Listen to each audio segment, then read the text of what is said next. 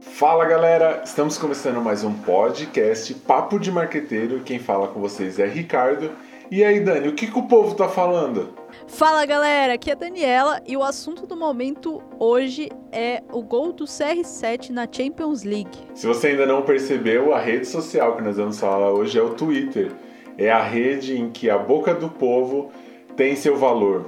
E aí, Dani, o que, que você acha que essa rede social trouxe de mais importante para a sociedade? O que, que ela mudou? O que, que ela solucionou de algum problema ou de algo da sociedade? Cara, eu acho que o Twitter, ele tem essa questão muito da informação em tempo real, né? Então, é muito fácil, assim, acontece alguma coisa, tá acontecendo alguma coisa grandiosa, já começa a subir ali no Trend Topic, você já sabe qual que é o assunto do momento, o que tá acontecendo, né? A gente até brincou agora aqui do CR7, né? Foi, abrimos o Twitter aqui, foi a primeira coisa que apareceu. E também de você ter voz, né? Eu acho que o Twitter, ele... Essa questão de você subir hashtags, de você usar ele muito em movimento movimentos, né? Seja em prol até da primavera árabe, de, sei lá, Black Lives Matter. Tem várias coisas ali que você consegue dar voz às minorias, às pessoas diferentes, enfim. Qualquer pessoa consegue ter voz no Twitter. Sim, um recurso, né, que ele tem muito é realmente o debate, né? Você consegue fazer com que um assunto seja ali debatido, desde muita gente sendo só zoeira, só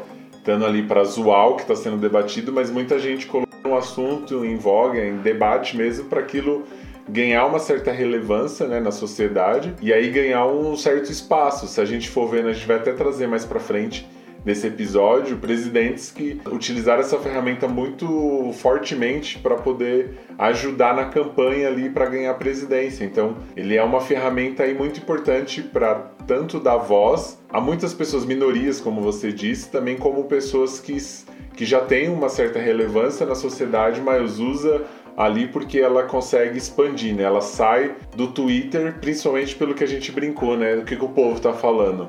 Hoje em dia, TV, jornal, você fala quais são os trend topics, o que, que, que tá falando no momento. Então, é uma ferramenta muito poderosa, assim, para diversos níveis sociais, diversos níveis de poderes, mas ela é tipo bem democrática. Sim, e o Twitter também ele é muito utilizado com outras mídias, né?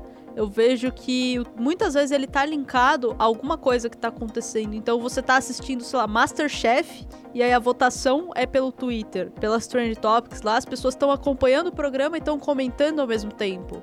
Ou então você tem uma votação, meu, sei lá, meus prêmios Nick, alguma coisa do gênero, e a votação acontece no site, mas também pelo Twitter, né? Então eu acho que o Twitter ele conversa muito bem com algumas coisas que extrapolam a questão da rede social, né? Você trabalha com a mídia tradicional, com eventos, acho que ele vem muito agregar nesse sentido. Sim, você falando aí da, das pessoas dialogarem com outras mídias, né? Quem nunca, quando acontece algo assim, você não fala, peraí, talvez no Twitter alguém já discutiu isso, eu vou achar. Igual o caso aconteceu aí do, do Facebook, que caiu e todo mundo queria saber que, se era a internet que estava ruim, né? A gente estava até comentando antes do episódio que muita gente falou: Meu, ou minha internet está ruim, foi lá, desligou o roteador, ligou de novo, ou foi lá no Twitter e foi ver se tava algum assunto, porque não é possível que era só o meu celular que não estava funcionando ou só a minha internet, né? Como ele traz essas notícias aí quentinhas do momento e fora de outros assuntos aí. Eu, eu tenho me atualizado em vários assuntos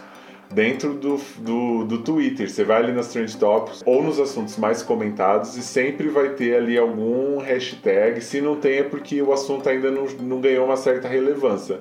Porque se ganhou, uma certa relevância em questão de discussão ou de, de importância de, de algum movimento, ele vai estar tá ali no Twitter. Com certeza, cara. Acho que você falou é muito verdade, né? Acho que o Twitter ele até se aproveita disso, né? Ele acaba ganhando quando acontece alguma coisa com alguma outra rede ou quando acontece algum movimento. Eu acredito que ele tem um, um pico de visualização maior ou de utilização, porque é instantâneo começou a cair. Uma vez caiu o LinkedIn, cara. Eu falei, não é possível o LinkedIn caiu. Eu entrei no Twitter, tava lá. Hashtag LinkedIn caiu. Mesma coisa no, no Facebook, né? Então acho que ele tem esse poder de ser muito em tempo real. Então aconteceu uma coisa, cara, vai lá que vai estar. Tá. Eu, eu não tenho o hábito de usar muito o Twitter, mas eu lembro que quando teve aquelas greves no metrô de São Paulo, eu acompanhava pelo Twitter. Pelo Twitter do metrô de São Paulo, que eles iam informando, ó, oh, fechou tal linha, não, abriu estação tal, estação tal. Então acho que ele tem esse poder de interação em tempo real, assim, de. É como se fosse um jornal, dependendo dos canais e das pessoas que você segue, né? Ele é como se fosse um jornal, só que em tempo real. Você tá sendo ali atualizado a todo momento do que tá acontecendo. Você falando disso também, é, eu lembrei que as estradas têm um perfil também no Twitter. E quando acontece algum acidente, quando tá tendo algum engarrafamento, quando qualquer coisa que tá acontecendo na estrada, eles colocam um tweet atualizando até esses dias eu mandei uma mensagem na, na DM da Fernão Dias, porque a gente chegou ali na altura de, de Mairiporã e tava tudo parado. E aí eu entrei lá para ver, tinha um tweet falando que tava tendo um engarrafamento no sentido São Paulo, mas eu estava indo para Minas. Aí entrei no DM do Artérias ali e falei, pô, eu tô indo para Minas e tá um trânsito, só que o tweet fala que é sentido São Paulo. Ele falou, peraí, foi lá, olhou, não, desculpa, o, o, o acidente e também estava tendo uma reforma lá na estrada, é sentido Minas, então o engarrafamento que você tá vai levar mesmo aí uns 50 minutos porque aconteceu isso, isso isso. Então é realmente até as estradas tem um perfil ali no Twitter para ir atualizando como que estão as estradas. Sim, acho que ele dialoga muito com a mídia tradicional nesse sentido, né? Com esse aspecto um pouco mais jornalístico. Embora ele seja uma rede social e a gente tenha outros muitos aspectos, eu acho que um dos guarda-chuvinhas do Twitter ali é essa questão da informação, né? De uma informação um pouco mais jornalística em tempo real. Então vamos um pouquinho aí para a parte da história do Twitter, para a gente saber um pouquinho de quando começou, quem foi, que é uma parte até interessante. É, é legal saber um pouco da história. Então ele foi fundado em 2006 por Jack Dorsey, Ivan Williams, Evan Williams, provavelmente não Ivan, Biz Stone nos Estados Unidos, né? Novidade que essas redes sociais, a, a, que veio aí de novidade é o TikTok, que do resto. Grande coincidência, né? Não sei porquê, tudo acontece lá, né? Foi em julho, hein? Foi em julho de 2006. Eu fiquei pensando aqui, tava até comparando. O Facebook foi em 2004. Acho que foi uma época aí, a entrada de, desse ano 2000, né? Estourou muitas empresas dessa área de tecnologia e principalmente das redes sociais. Inclusive, você tava falando aí, né? Facebook, Twitter, tudo rolando ali meio perto, né? Tem alguma relação, mas tem um caso curioso, é que a gente estava falando do WhatsApp num desses episódios e a gente comentou que os, os fundadores eram ex-funcionários do Yahoo. E os dois dos, funda dos três fundadores do Twitter, né, no caso seria o Evan e o Biz, eles eram ex-funcionários do Google. Eles tinham saído do Google para criar uma empresa chamada Odeo, que era uma empresa de podcasting. E coincidentemente essa empresa aí não foi para frente e o Twitter era um projeto paralelo da Odeo. E aí acabou que o Twitter foi, a empresa ficou e aí em 2007 eles separaram, né? E o Twitter virou uma empresa sozinha, né? E outra curiosidade é que eles tinham a ideia que o Twitter fosse um SMS da internet, né? Que começou aí com 140 caracteres, eram mensagens curtas e diretas. Mas aí com a evolução né, da sociedade, de todo o processo aí, a gente já tem hoje um, um tweet com 280 mas mesmo assim as pessoas se utilizam de outros recursos. Quem está sempre frequentando o Twitter é que a pessoa posta o tweet dela de 280 e aí ela coloca segue o fio ou segue é, ou um sinalzinho demais e ela vai ela mesma respondendo ao primeiro tweet dela e aí o Twitter já deixa todo numa caixinha assim, todo um embaixo do outro. Mesmo que a pessoa comentar depois de quem criou, o Twitter deixa tudo é, um, embaixo do outro que você consegue ter a sequência da história, né? Segue a thread que eles falam, que é seguir o fio para você entender toda a história. E também algumas pessoas gostam de colocar só o 280 porque gera uma curiosidade, né? A gente, ser humano, não é curioso. Imagina. Que aí bomba de pergunta e aí a pessoa vai respondendo depois que aquela primeira, aquele primeiro tweet gerou curiosidade. Boa, e aí só um ponto importante ressaltar é que essa atualização para 280 caracteres só aconteceu em 2017, então foram 10 anos até você ter essa atualização, né? Um aumento de caracteres. E acho que isso reforça muito o poder das pessoas, né? A gente fala lá no episódio do Kotler, quando a gente fala da cocriação, e eu acho que os usuários como um todo, para todas as redes sociais, a gente vem comentando muito disso, eles acabam cocriando os produtos, né? Então a gente pede muito por uma funcionalidade e ela chega. A gente comentou do, das reações do Facebook. Então a gente queria muitas reações no Facebook, o Facebook entendeu que aquilo era uma demanda do usuário e ele foi lá e criou. E aqui é a mesma coisa, né? Você tinha 140 caracteres. Pô, isso é muito pouco, não tô conseguindo me comunicar. O Twitter vai lá e aumenta o número de caracteres. E a gente tava até falando aqui antes do episódio, né, dos bastidores, que às vezes essa técnica de você não deixar um textão igual ocorre no Facebook ou ocorre no Instagram, porque a maioria das pessoas hoje não lê textão, não lê um texto enorme. É muito difícil alguém que vai parar e vai ler. Faz com que a pessoa consiga organizar as ideias dela em parágrafos de 280 caracteres e com isso muitas vezes a mensagem dela fica até melhor de se entender porque ela foi obrigada a organizar a ideia ali em pequenos caracteres. Talvez isso acabe até ajudando a forma como que o Twitter é tão popular nesse sentido de comunicação, de o que, que o povo está falando, porque as pessoas acabam tendo que se organizar as ideias e pôr ali de forma que fique da hora, fique legal. Sim, a gente estava falando disso até no podcast que a gente fala do livro do Ícaro, né? Transformando Palavras em Dinheiro. Quando ele fala que você tem que deixar o seu texto mais enxuto, né? Você tem o texto, beleza, agora reduz ele pela metade. Agora reduz de novo pela metade, mas sempre lembrando de não perder o, o assunto principal, né? Ele até fala da importância do título e eu lembrei de uma coisa que o Pedro Sobral fala muito, que é não seja um headline reader. Eu acho que muitas das pessoas hoje são headline readers, né? A gente lê lá o tópico, lê o título e sai falando. Muitas acontece isso. Então acho que o Twitter ele vem muito nessa linha, né? De tipo assim, as pessoas não estão afim de ler coisa grande. Então, beleza, você vai ter aqui 140 caracteres, 280 agora, para ser sucinto e passar sua mensagem. E se a gente for pensar até a técnica de SEO, né? Do, de otimização ali de, de busca é, você sempre tem que usar as palavras-chave e, e, parágrafos pequenos, né? Parágrafos muito longos, a busca do Google, do Bing, ou qual for o, o tipo de busca, ele não indexa, indexa direito, né? Tem uma questão de você conseguir ser direto nos seus, nas suas descrições e usando as palavras certas, as palavras-chave, para que você tenha um bom retorno aí nas pesquisas. Só para dando uma viajada, a gente já saiu um pouco do Twitter, mas é para a gente ver o quanto que hoje a internet meio que reflete essa estratégia do Twitter. E trazendo aqui mais uma curiosidade sobre a história do Twitter, a gente sabe aqui, né, da fama do Zuckerberg de comprar redes sociais e o Twitter não passou despercebido por ele. Ele tentou comprar o Twitter em 2008 e ele ofertou 500 milhões de dólares, mas eles não aceitaram. E tiveram outras empresas aí tentando comprar o Twitter, não foi, Rick? Sim, isso daí foi uma briga de gigantes, só gigantes de olho nessa ideia aí que veio e se você pensar, ela não tem tantos usuários ativos quanto essas outras redes, mas ela tem uma força no sentido de colocar assuntos, de trazer a, é, assuntos do momento para frente, que fez a Microsoft e a Google entrar nessa disputa aí, oferecendo valores altíssimos dessa rede social, mas como a gente sabe da história, nenhuma das três conseguiu levar a empresa. E aproveitando que a gente está falando de valores aqui, o Twitter não foi vendido, como a gente já comentou, e ele abriu o IPO dele na Bolsa de Nova York em 2013. Na ocasião, eles ofertaram 70 milhões de ações, todas elas foram vendidas, arrecadando ali cerca de 1,82 bilhões de dólares e a empresa foi avaliada em nada menos do que 24,57 bilhões de dólares. Caraca, os caras conseguiram valorizar a rede social sem ter vendido, né? Porque muitas das redes aí, como a gente já viu em podcasts, em episódios anteriores, acabava que depois da venda explodia de valorização de usuários e eles conseguiram aí, ó, trabalhando certinho, né? De 2008 a 2013, cinco anos depois, abrir aí e valorizar muito a empresa. Tá aí o poder do equity, né? Sim, hoje o jogo é diferente, né? Não tá, como você disse no episódio anterior, não tá assim só no lucro, ele tá no valor da empresa. Já que a gente está falando aí sobre o poder do equity, né?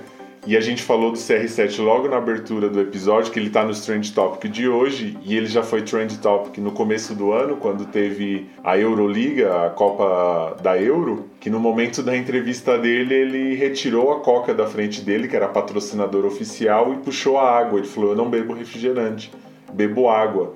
O valor das ações dela caiu minutos depois que ele fez essa declaração, né? Que é esse jogo aí de valor da marca, não só de quanto ela é, rende de lucro ou quanto ela vale no sentido monetário. Aproveitando aqui, né, que você falou das Trend Topics do CR7, essa é uma, apenas uma das funcionalidades do Twitter, né? Ela basicamente ali é atualizada com relação a tudo que está sendo postado globalmente no Twitter. Então, eles pegam ali quais são as coisas que estão aparecendo com mais frequência e ela é muito focada em hashtags e nomes de pessoas, né? Nomes próprios de pessoas. Eles trazem essa, essa trend aí. Ela é mundial, mas você também tem algumas por países. Não de todos os países, mas de alguns países mais relevantes. E essa é uma das ferramentas que mais conversam com as outras mídias, né? Você vê aí programas de televisão como jornais, como de, programas de entretenimento, é, jornais impressos, tudo usando o se ele conseguiu fazer com que o programa dele ou o assunto que ele provocou ali no programa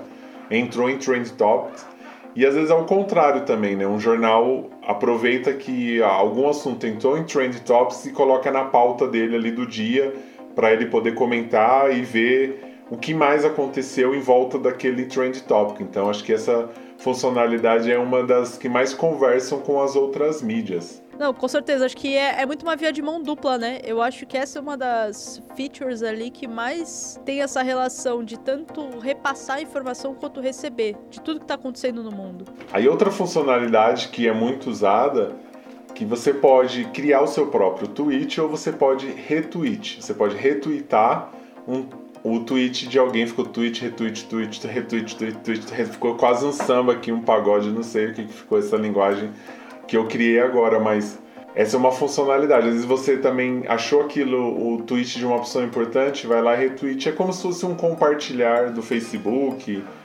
ou não do Instagram, porque o Instagram, na verdade, você compartilha ou para mensagem de alguém ou para o Stories, né? Você não compartilha no seu feed diretamente.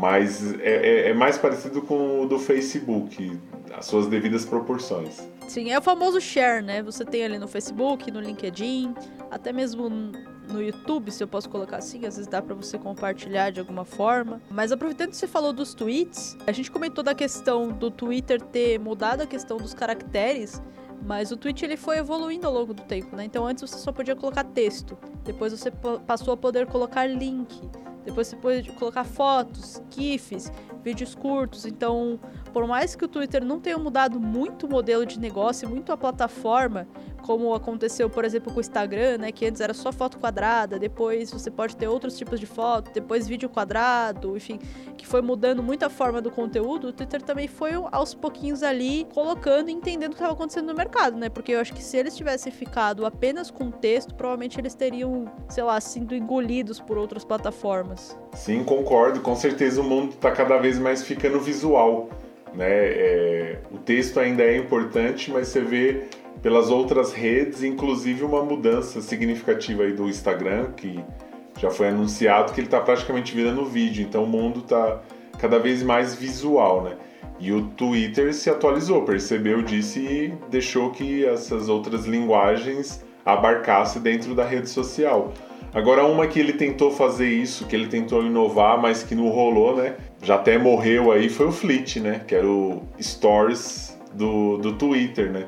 Ele percebeu que as pessoas gostavam de contar essa história dentro de uma ferramenta que ficava ali 24 horas, como era o Snapchat. Assim como o Instagram copiou do, do Snapchat, mas assim, era uma, uma linguagem, uma ferramenta que estava funcionando, inclusive continuou funcionando nos dois que estavam originais, mas essa foi uma que acabou não rolando, não não vingando, não dando certo no, no Twitter, né, Dani? É engraçado, né? Porque se a gente for pensar no Instagram, qual que é o tipo de conteúdo que você mais consome? Eu sou os stories, e você, Rick? Eu, hoje, o Reels tá ganhando dos stories. Antes era os stories, hoje os Reels ganham dos, dos stories.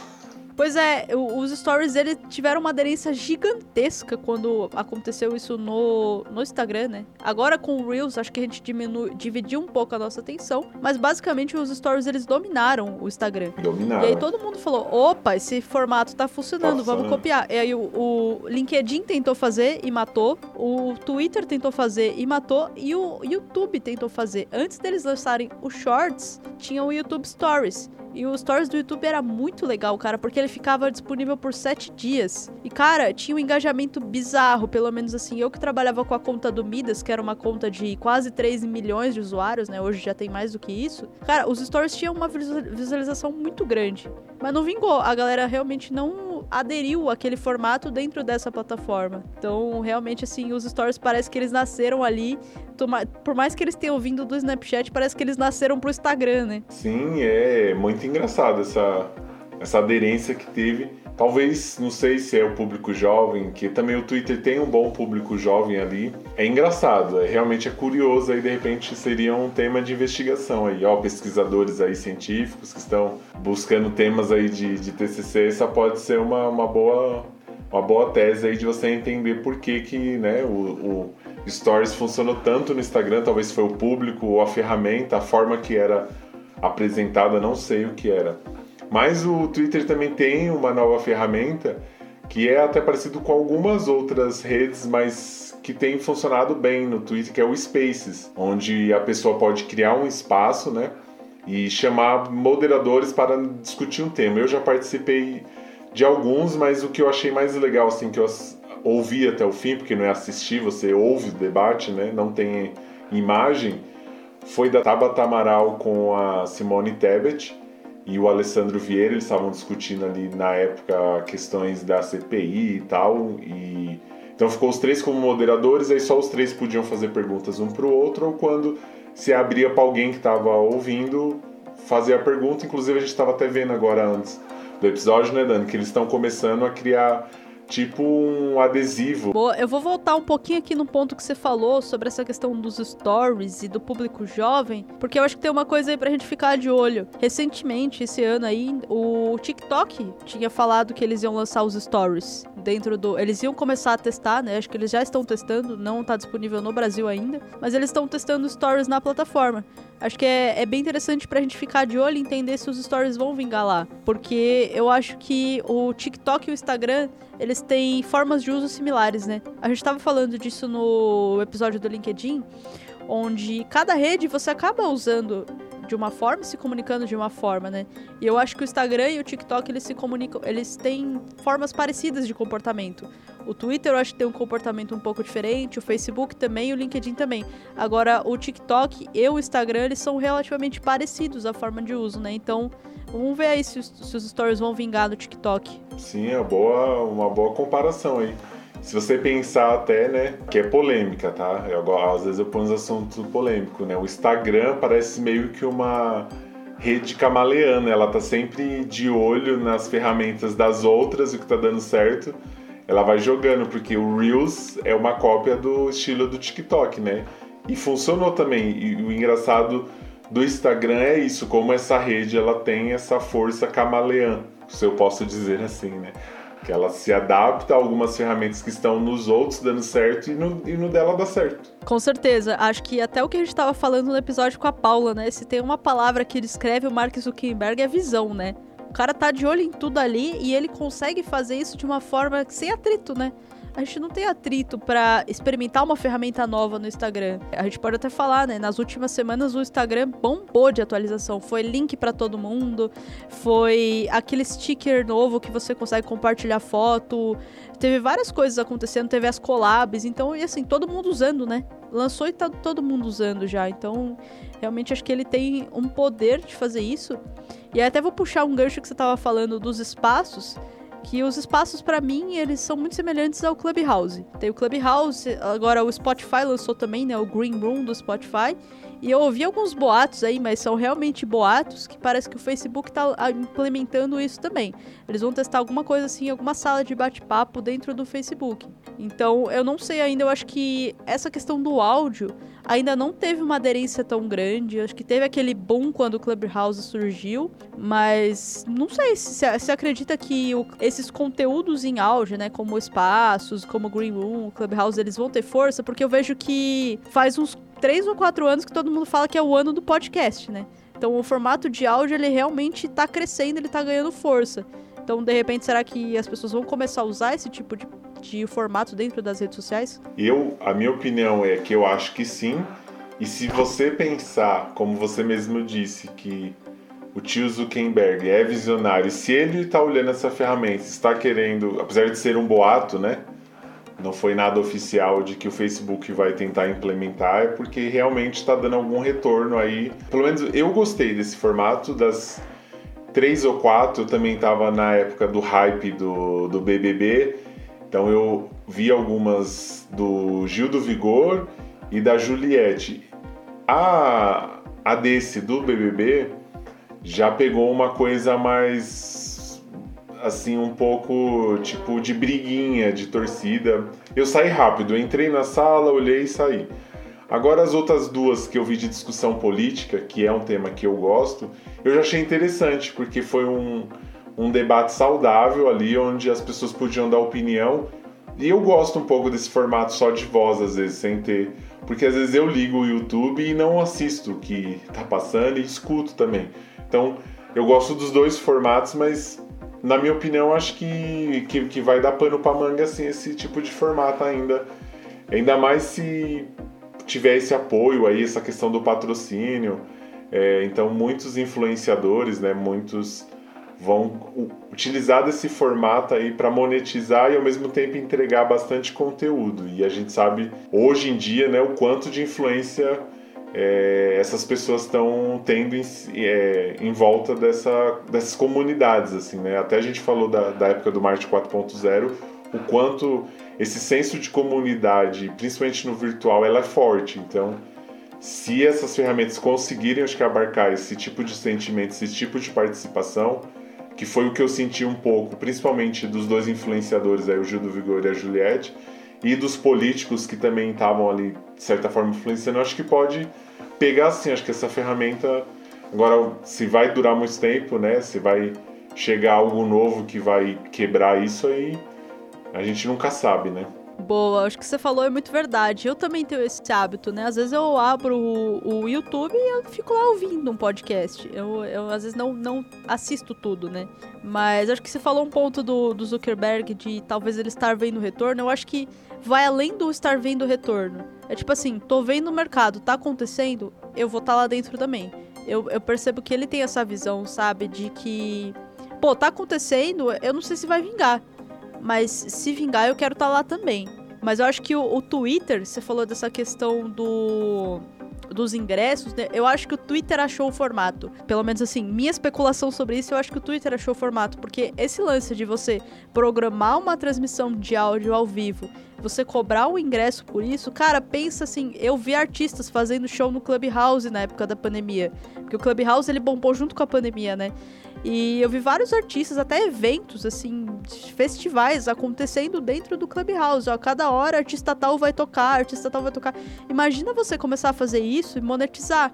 Ah, eu vou fazer um show, ó, galera, dia tal vai ter um show e vai custar tanto, você vai poder cobrar mais barato, porque você vai ter uma estrutura muito menor, né? Você não precisa nem de uma câmera profissional para fazer. E, o teu e os teus fãs ali vão ter acesso a um conteúdo diferente, exclusivo. Então eu acho que esse formato aí tende a dar muito certo. É, e a gente falando agora, voltando do Twitter, você deve estar estudando o episódio a gente falando de várias redes, mas é porque alguns assuntos a gente acaba abrindo para comparar com outras redes.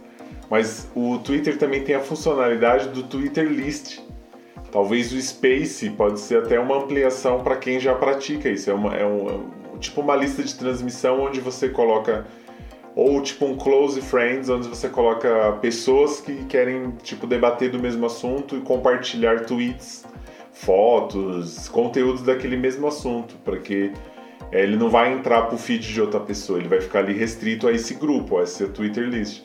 E o Space é um espaço onde a pessoa pode debater, porque senão muita se ali nesse Twitter list criar uma comunidade, ela teria que usar outra ferramenta para criar esses espaços de, de discussão, de reunião.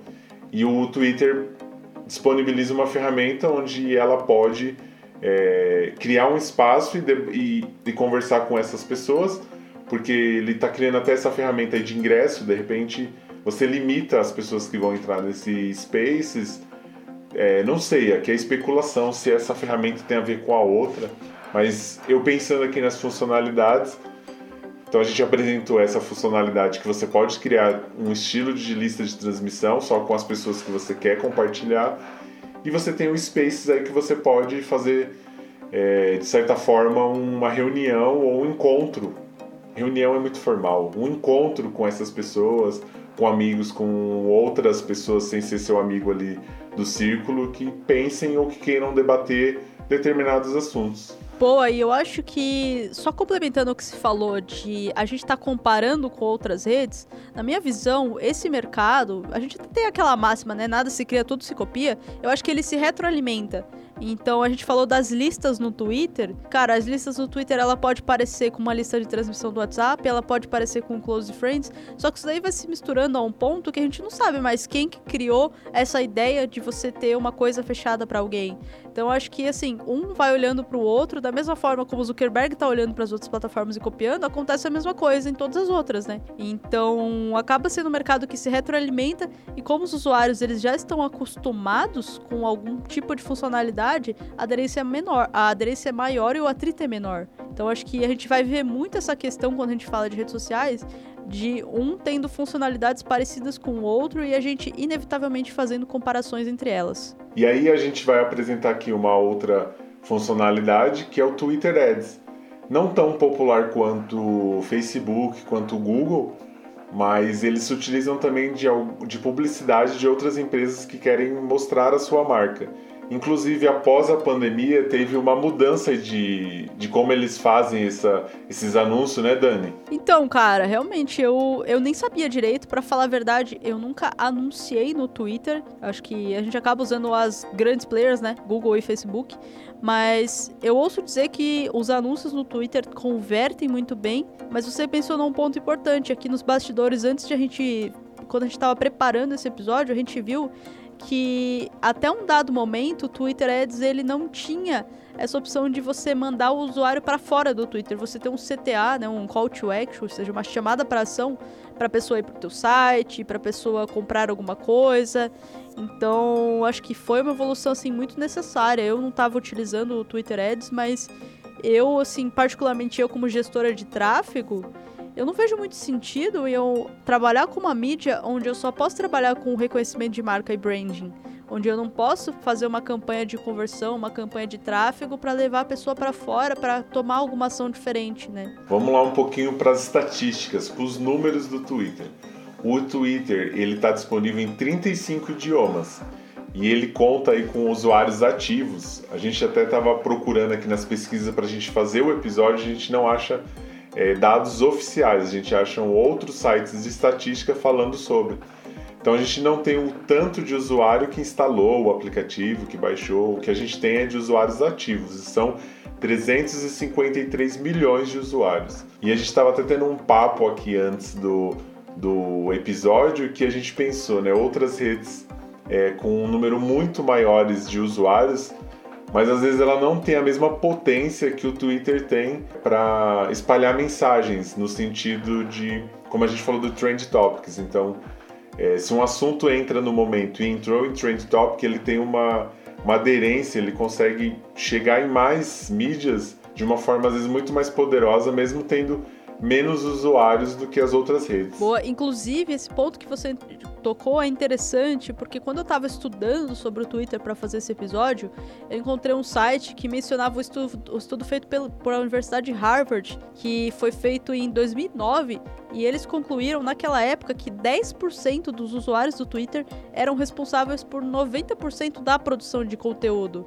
Então realmente tem muitas pessoas que elas entram no Twitter, mas elas não produzem conteúdo, elas apenas consomem.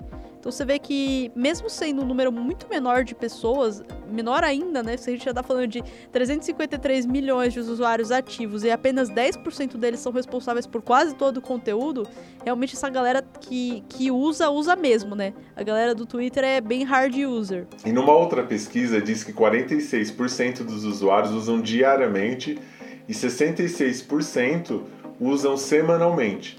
E aí um dado curioso que complementa o que a Dani falou no estudo anterior aí do Harvard é que isso não significa que todos enviam tweets. O estudo concluiu que 44% dos usuários do Twitter nunca enviaram um único tweet. Então é aí falando o que o outro estudo de Harvard disse, né, que 10% é responsável por 90, porque 44% nunca nem fez um único tweet, ele só consome a informação. Sim, isso reforça mais uma vez isso que a gente estava falando do aspecto de informação que o Twitter traz, né? Então, se a pessoa vai lá, ela consome muito, mas talvez ela não interage tanto, ou ela não produz tanto conteúdo, mas ela tá lá consumindo, cara. Todo dia ela vai lá, dá uma olhada no Twitter. Tinha até um estudo que eu tinha visto assim por cima, que é um dado dos Estados Unidos, mas que os americanos passam em média 6 minutos por dia no Twitter. Então você vê que realmente assim, o cara entra todo dia, ele vai lá, dá uma olhada, é o dá uma olhada no que tá acontecendo e sai, né? Não é aquela coisa que ele fica lá produzindo conteúdo o tempo todo. E o brasileiro, você acha que ele usa o Twitter? Não, não, não acha, né?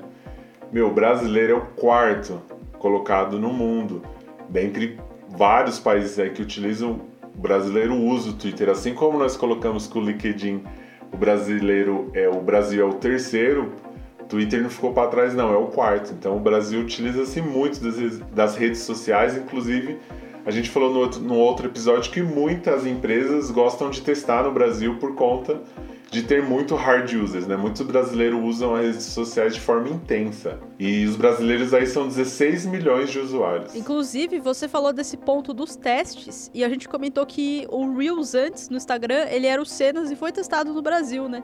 E a, a, o Fleets, que foi um fracasso, foi testado no Brasil também.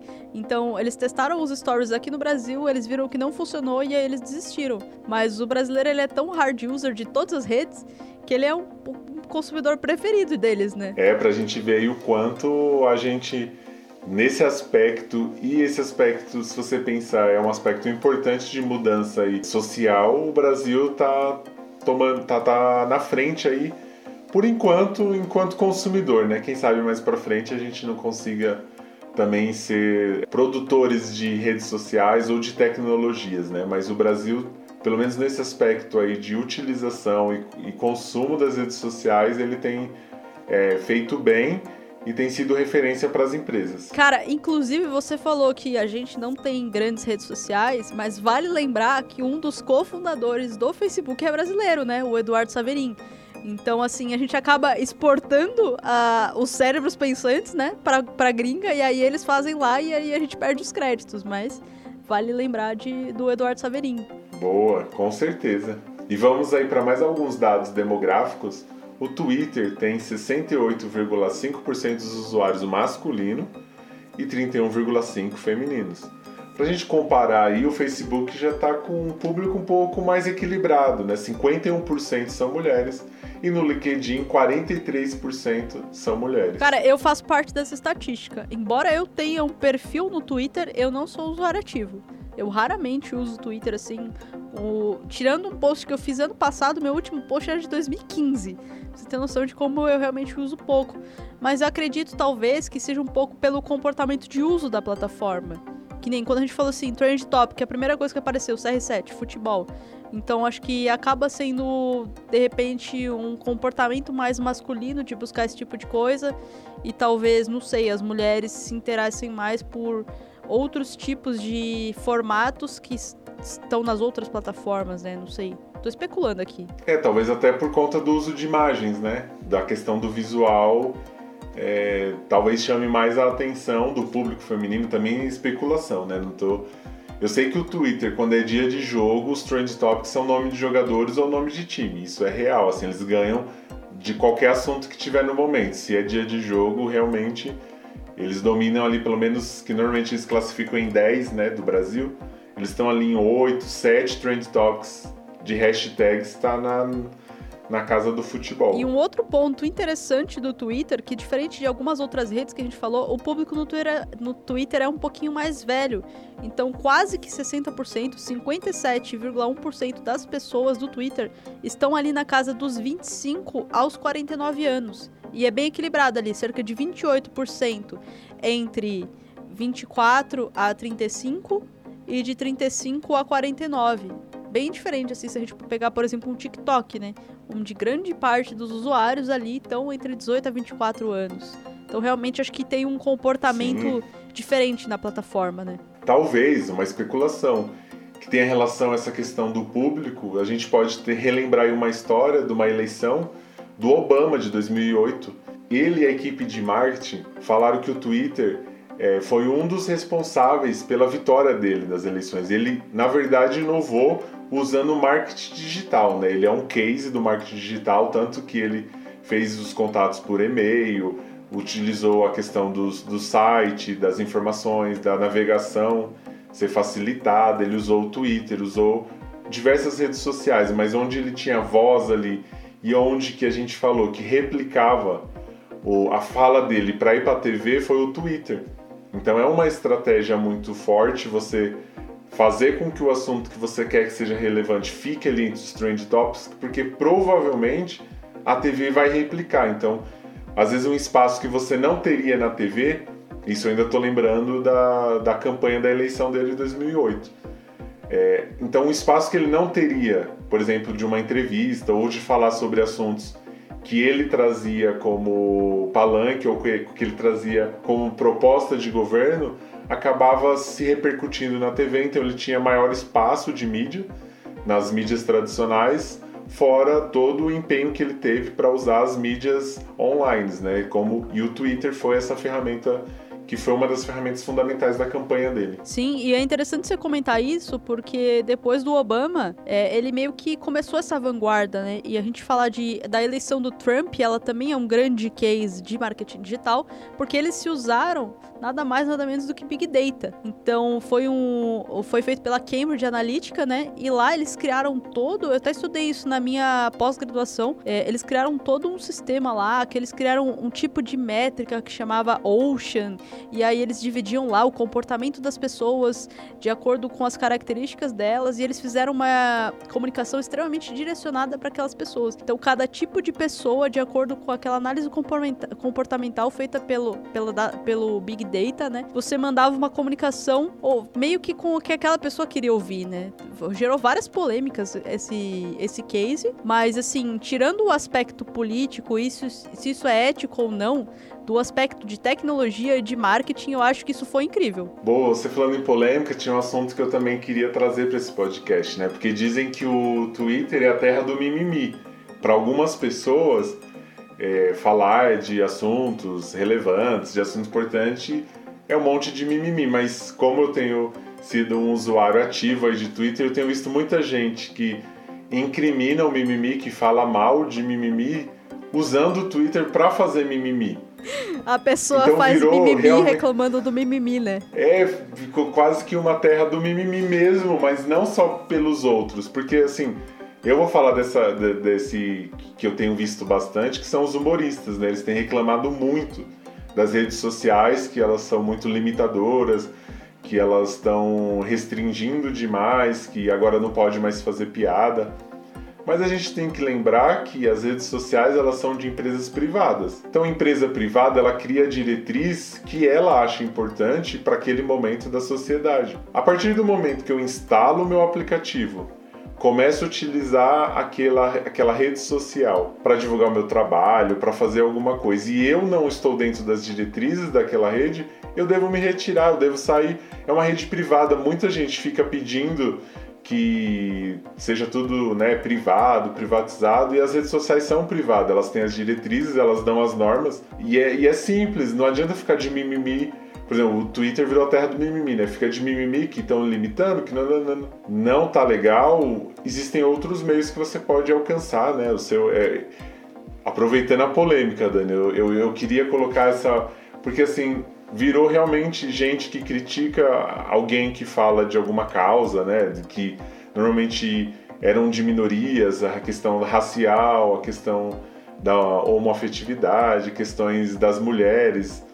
E aí era muito mimimi. E agora eles estão de mimimi o tempo todo se irritando, né? Ou não gostando de como os usuários estão é, se comportando em relação a eles. Eu sei que é um caso bem polêmico mesmo falar de redes sociais, porque essas questões de haters, de é, é, aberto, é democrático, assim como hoje todo mundo tem voz para falar o que quiser, mas ao mesmo tempo existem regras, existem leis que podem podar o que você falou que você achava que não tinha problema nenhum, mas eu queria só pôr isso daí minha opinião, já que você puxou a polêmica do, do Trump, já está colocado. Boa. Não, e vale lembrar, você falou dessa questão da, das regras, né? Quando você instala o aplicativo, você está concordando com as regras. Sabe aquela regra que você nunca lê, que você só dá o check lá no concordo com os acordos? Então, você concordou que, com as regras da, dire... das, da plataforma Dentre elas, essa questão do ódio e, e, de todas as políticas de privacidade e diretrizes da plataforma, né? Eu acho que, assim, independente de polêmica, né? Tinha até aquela coisa, né, do vou xingar muito no Twitter, né? Que era modinha muito tempo atrás. Tô denunciando a idade aqui, né? Acho que isso aqui já é brega. Mas... Mas ainda acontece, viu? O Twitter é a terra do xingamento ainda. Exato, mas acho que o meme já passou, né? Acho que eu tô meio velha pra esse meme aí. mas acho que é isso, sabe? As plataformas, elas são usadas é, de várias formas e a gente pode até questionar, né? Por exemplo, essa questão do Trump, foi ético ou não foi ético?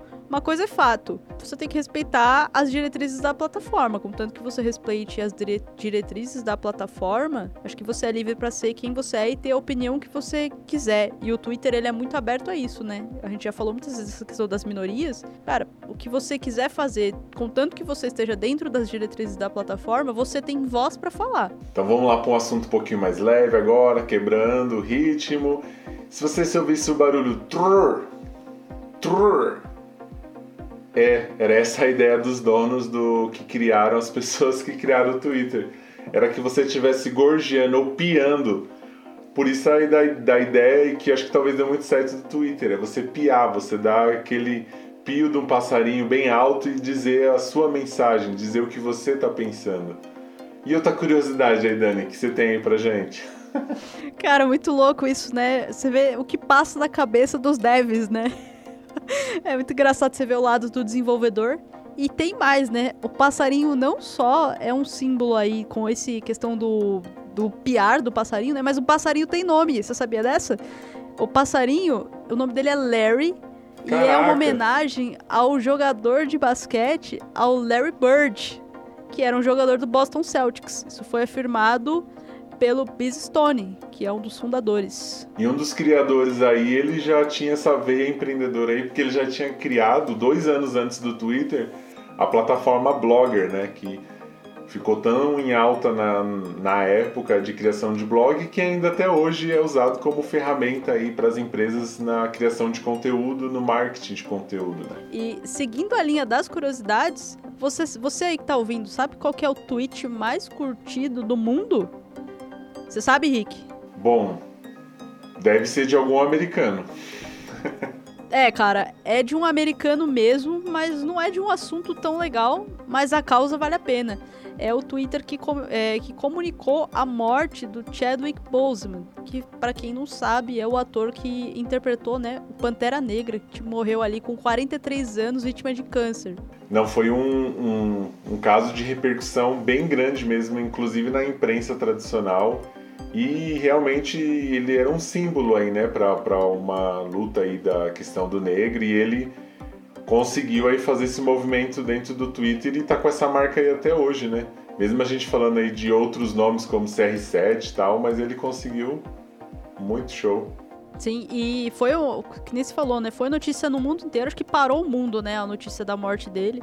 Inclusive, acho que, se não me engano, posso estar falando besteira, mas tenho quase certeza que ele interpretou o Pantera Negra já doente, já sabendo do câncer, né? Sim, é. Então, assim, o cara era fantástico, né? Porque como que o cara vai fazer uma interpretação incrível daquela, ele já sabendo ali que ele meio que tava com os dias contados, né? É, é duro de falar isso, mas é verdade. Sim. Então, Talvez até... o cara era incrível essa dor aí ajudasse ele a momentos ali do personagem do rei quando ele tem a briga ali com o meu irmão dele, que ele morre, talvez até essa história, esse enredo pessoal tenha ajudado em alguns momentos na interpretação do personagem.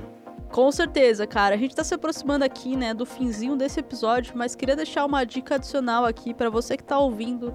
Se você quiser saber mais sobre o Twitter, nas minhas buscas aqui, eu descobri que existe um livro que eu não li ainda, mas pretendo ler em algum momento, que fala sobre toda a história do Twitter. Ele foi escrito pelo Nick Bilton e o nome do livro é Hatching Twitter: Uma verdadeira história de dinheiro, poder, amizade e traição. Então fica aí a dica e se você já leu esse livro, comenta aqui embaixo pra gente saber se vale a pena a gente ler também. Show! E se você ainda não é inscrito no nosso canal, tá perdendo tempo porque já aproveita aperta o botão de inscreva-se e ativa o sininho para receber todas as nossas notificações. E se você não tá vendo pelo YouTube e tá em uma das plataformas digitais, não esquece, também tem o um botãozinho lá, segue o nosso podcast, que aí você não perde nenhum episódio. E não esquece de seguir a gente também nas redes sociais. Você me encontra no Instagram como dani.tm, tanto no Instagram quanto no TikTok. E você, Rick? O meu é diferente nas duas, mas vamos lá. Você me encontra no Instagram como Ricardo Piton do MKT, ou seja, Ricardo Piton do Marketing, e no TikTok Ricardo Pitondo. Então é isso aí. Se inscreva, siga a gente nas redes sociais, manda suas dúvidas, sugestões sobre novos temas, sobre convidados e a gente se vê no próximo episódio.